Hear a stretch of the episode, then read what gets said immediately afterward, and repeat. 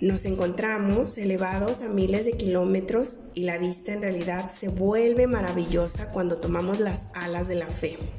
Bienvenido a este viaje a través de la fe. Estamos viajando a través de este tema tan especial, soltando lo viejo, atrapando lo nuevo. La vez anterior hablamos un poco acerca de lo que es ser un acumulador. El acumulador parte de la idea de que no debe tirar un objeto porque más adelante podría hacerle falta. Y decíamos que ese ejercicio incesante de guardarlo todo puede llevar a problemas serios de salud y convivencia. Es además un claro síntoma de que algo no anda bien con una persona.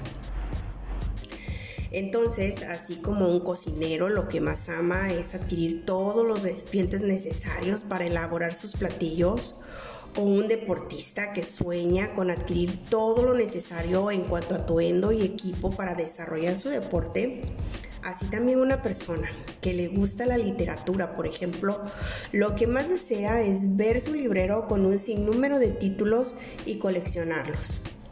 Así sucede con un acumulador desea seguir viendo frente a él toda su historia de vida en artículos.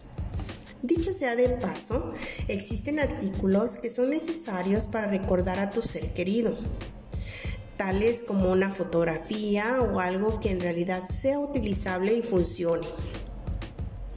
Pero si deja de funcionar, quiero decirte, aunque esto suene muy duro, si decides acumular más pertenencias viejas e inservibles, estarás iniciando tu historia de acumulador. Y cuando vengas a darte cuenta, estarás inundado de cosas que no tienen un propósito en sí mismas, que no están resolviendo nada en tu vida diaria y solo están funcionando para dejar menos espacio en tu lugar, ya sea el traspatio, una bodega, un sótano o tu misma habitación. Imagina si un cocinero adquiriera la más lujosa batería de cocina y no la usara, sino que decidiera almacenarla. Es ilógico. Él la compró para usarla y desarrollar su arte en la cocina. Para esto son las cosas, querido amigo. Todas esas cosas que tenemos existen para darles uso y disfrutarlas son para que solucionen algo en nuestra vida diaria y si algo que tienes, solo porque es un recuerdo de alguna etapa de tu vida, es algún recuerdo de un familiar, pero ya no funciona y ya no sirve, y si por el contrario te trae recuerdos tristes, será necesario soltarlo y cerrar ese capítulo existe un principio que yo te quiero platicar y se encuentra en la Biblia que va más o menos así. Ninguna cosa nueva podrá ser contenida o conservada por algo viejo. Si deseas ver cosas nuevas en tu vida, entonces tendrás que observar cuántas cosas has venido acumulando, las cuales ya tienen un tiempo larguísimo contigo y también han impedido ver todo lo nuevo que Dios tiene para ti. Observa este versículo que se encuentra en Mateo capítulo 9, versículos 16 y 17 de la nueva traducción viviente. Además, ¿a quién se le ocurriría remendar una prenda vieja con tela nueva? Pues el remiendo nuevo encogería y se desprendería de la tela vieja, lo cual dejaría una rotura aún mayor que la anterior.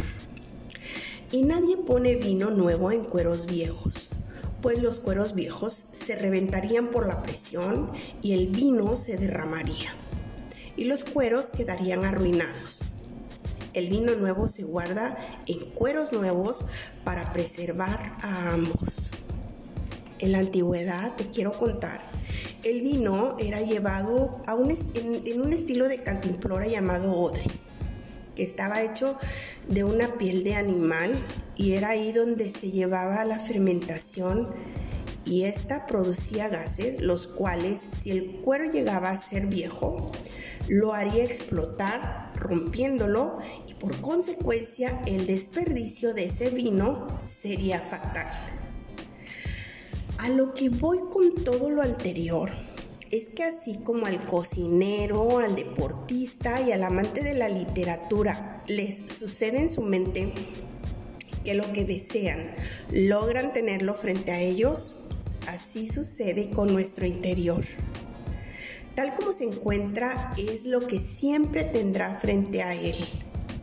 Quizá no te has percatado, pero existen cosas que has decidido no soltar porque directamente o indirectamente tu alma y tu corazón se sienten así de pesados, así de cargados y en general lo más delicado es que todos se dan cuenta menos el que tiene el problema.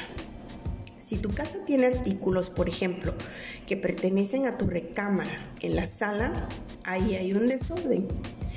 Y aunque esto es tema de otro episodio quizá, está muy relacionado a lo que hay dentro de nuestra alma. Si tu alma está en paz, todo el exterior debe manifestarlo a través del orden y la renovación.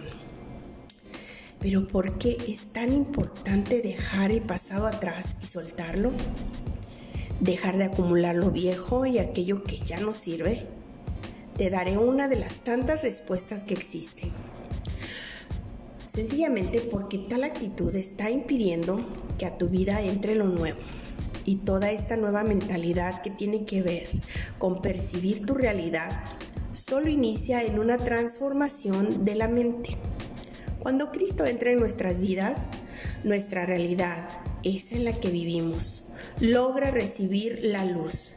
Y de esa forma, todo lo viejo debe salir pues a nuestro Padre le interesa darnos cosas nuevas. Y lo que sucederá primero es que las depositará en nuestro interior y nuestro interior comenzará a afectar lo exterior. Segunda carta a los Corintios, capítulo 5, versículo 17, también de la nueva traducción viviente, dice, esto significa que todo el que pertenece a Cristo se ha convertido en una persona nueva. La vida antigua ha pasado una nueva vida ha comenzado. También en Efesios del capítulo 4 vamos a leer el versículo 23 y 24. Dice así, en cambio, dejen que el Espíritu les renueve los pensamientos y las actitudes. Pónganse la nueva naturaleza, creada para ser a la semejanza de Dios, quien es verdaderamente justo y santo. Concluimos así es necesario que observe a mi alrededor y pida a Dios me ilumine de tal forma que mi realidad sea manifestada.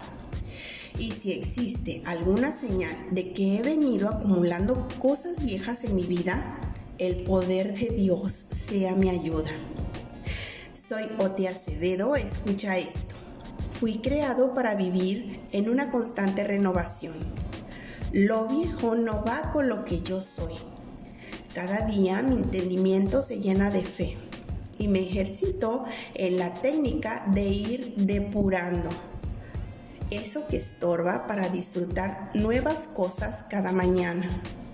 Nos vemos en nuestro próximo episodio.